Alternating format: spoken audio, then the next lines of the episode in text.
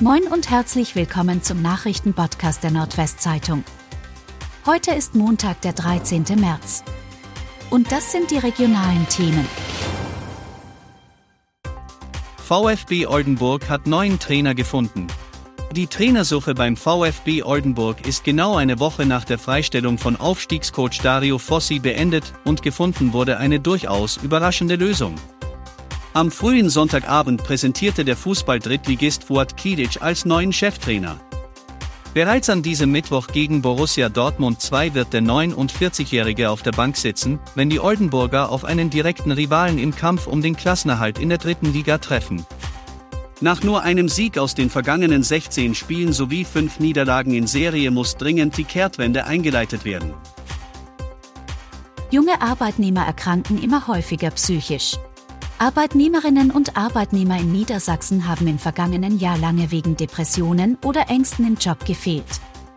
Die Fehlzeiten wegen psychischer Erkrankungen lagen um 53 Prozent über dem Niveau des Jahres 2012, teilte die Krankenkasse DAK Gesundheit am Samstag mit. Rein statistisch kamen auf 100 DAK-Versicherte 307 Fehltage. Dies sei ein neuer Höchststand.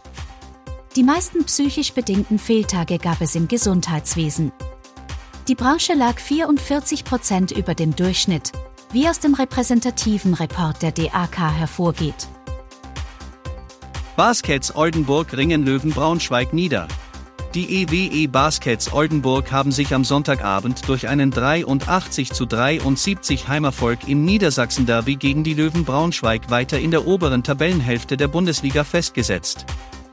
Flügelspieler TJ Holyfield steuerte beim 15. Saisonsieg 15 Punkte bei und war damit Oldenburgs bester Werfer an diesem Abend. Für die Oldenburger geht's an diesem Sonntag mit dem nächsten Heimspiel weiter. Dann treffen die Baskets auf die Hamburg Towers. Feuer zerstört Wohnhaus in Wiesmoor. Eine weithin sichtbare Rauchwolke wies den Feuerwehrleuten am Samstag den Weg zur Einsatzstelle in Wiesmoor. Ein älteres Wohnhaus stand in Flammen. Die Bewohner des Hauses hatten sich bereits selbst in Sicherheit gebracht und blieben unverletzt. Rund 60 Einsatzkräfte brachten das Feuer nach gut 20 Minuten unter Kontrolle. Das Haus ist nicht mehr bewohnbar.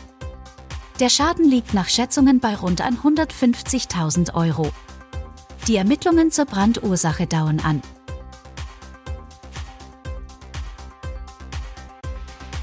Und das waren die regionalen Themen des Tages. Bis morgen!